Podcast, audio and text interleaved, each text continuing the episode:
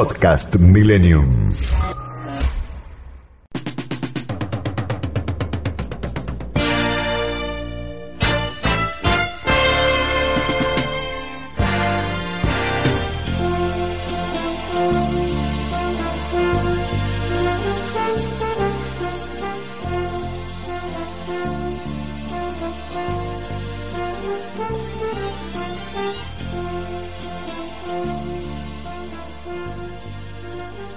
Para entender lo que está sucediendo, sucediendo con el coronavirus aquí en Europa y en el resto del mundo, hoy invertí los términos de la ecuación. Vamos a analizar primero cómo está el plan de vacunación, porque es lo que nos va a permitir analizar en su conjunto las distintas estrategias políticas, y digo políticas porque van a ver ustedes cómo se contradicen con la realidad científica frente a la presencia del verano, frente al turismo y por supuesto la presión del sector económico.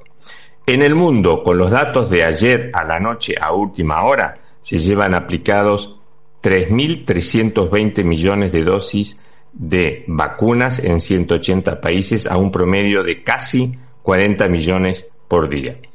Estados Unidos lleva aplicadas 332 millones a un promedio de 733 mil dosis por día con una persistencia a la baja. Recuerden ustedes que Estados Unidos llegó a aplicar un día 4 millones de dosis. En China llevan aplicadas 1.340 dosis, pero solamente tienen ya aplicada al 48% con la primera dosis. Están eh, eh, vacunando a una, a una tasa de 16 millones eh, de dosis por día. La variante dominante en Estados Unidos ya en el 52% de los contagios es la variante Delta, que hasta ahora es la más peligrosa. Veamos ahora cómo están las pautas de vacunación. Como yo siempre estoy haciendo en los últimos programas, tomo la pauta completa, es decir, aquellos países que están en situaciones más fuertes para encarar el advenimiento ya de la variante Delta y al mismo tiempo poder interpretar también quiénes son los países que están acelerando su ritmo de devaluación. Sigue ocupando en el primer puesto, por supuesto, Israel con el 58% de su población vacunada. Luego le sigue Chile, que sigue vacunando a toda velocidad con el 57%. Vean lo que fue el sprint de, Chile en los últimos dos meses y medio. Hungría, el 50% de la población vacunada completamente. El Reino Unido, 51%. Uruguay 52%, Estados Unidos 48% y la Unión Europea 37%. Nueva Zelanda tiene el 9% y ahora vamos a ver qué, por qué tiene eh, eh, importancia este número. Argentina, que también viene acelerando su programa de vacunación, ya está en el 10,5% de la población con doble pauta, doble vacuna y protegido pero a Argentina es indudable que le falta mucho, muchísimo por hacer. Y España está con el 42% que también viene acelerando su plan de vacunación. Ahora bien, ¿qué, ¿cuál fue el enfoque que están tomando los políticos respecto de esta situación? Esto es intuitivo, no es que esté escrito, como habitualmente se basan los políticos, en, el, en la cuestión bueno, eh, vamos por este lado. Pero los científicos quizás tengan otra visión. De hecho, ayer hubo un contrapunto en las decisiones que está tomando Europa con el secretario general de la Organización Mundial de la Salud, que dijo que había que ser muy cuidadoso con las desescaladas. Y a las pruebas me remito. Muchos políticos en distintos países están tomando por lo que se denomina el modelo duro de, de abordaje al verano, es decir, un análisis que sería más o menos el siguiente. En aquellos países donde hay un porcentaje superior al 40 barra 50% de la población, tienen los mayores abuelos, vacunados al 100%.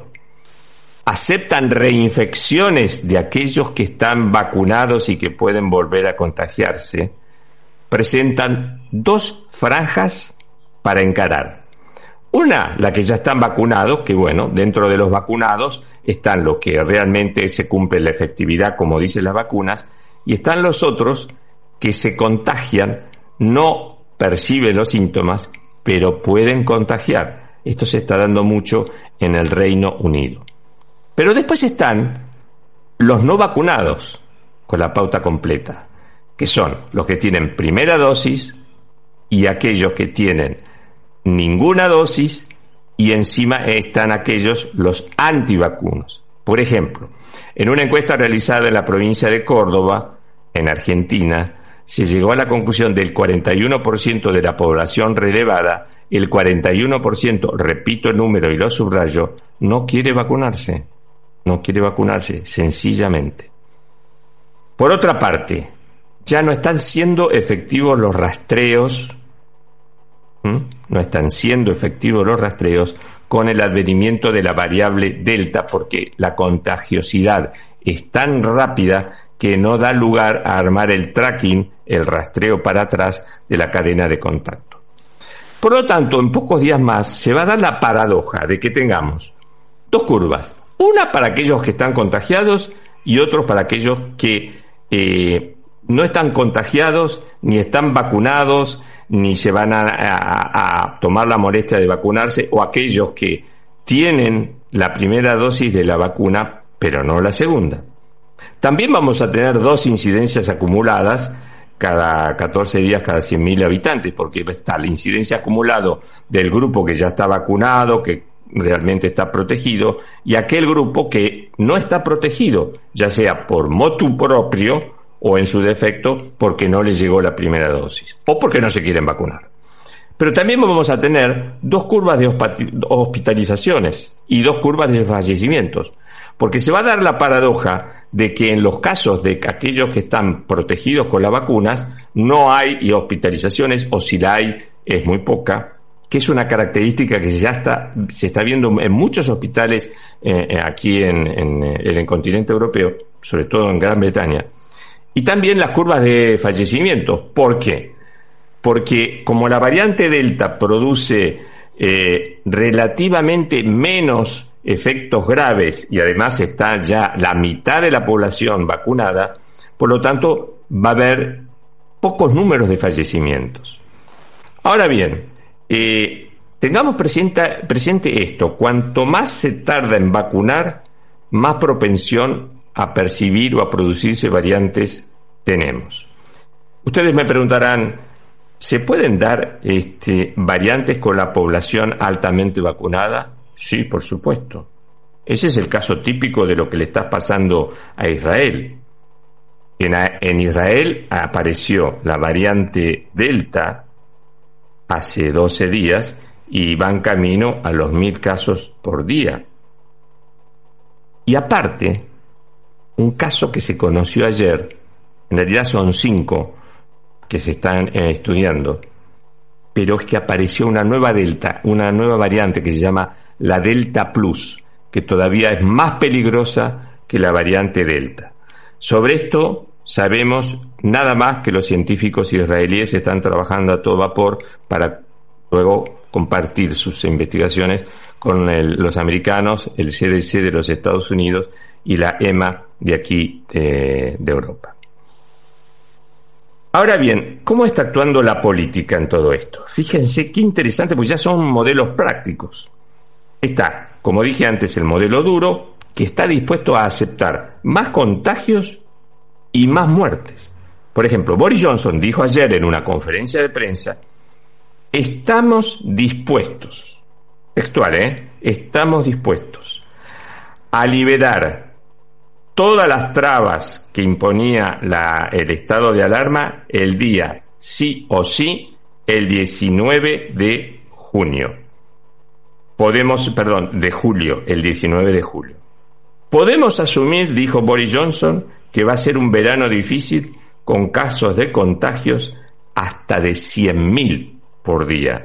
Y esto se va a dar precisamente en esa franja que yo comenté, que no son o los no vacunados, ya sea por capricho, por ignorancia, porque son antivacunas ideológicamente hablando, o porque tienen una sola dosis. Sánchez aquí en España también dijo, no tenemos previsto cerrar nada, que cada comunidad autonómica tome las medidas que crea correspondiente tomar, es decir, le tiró la pelota.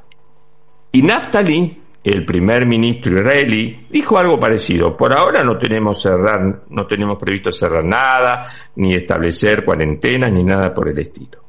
Pero Jacinta Arden, que tiene un poco nivel de vacunación, 9%, como les dije antes, dijo ayer por la mañana en una conferencia de prensa, no estoy dispuesto a asumir el número de muertes que va a tener el Reino Unido, ni tampoco la propuesta de Boris Johnson. Podcast Millennium.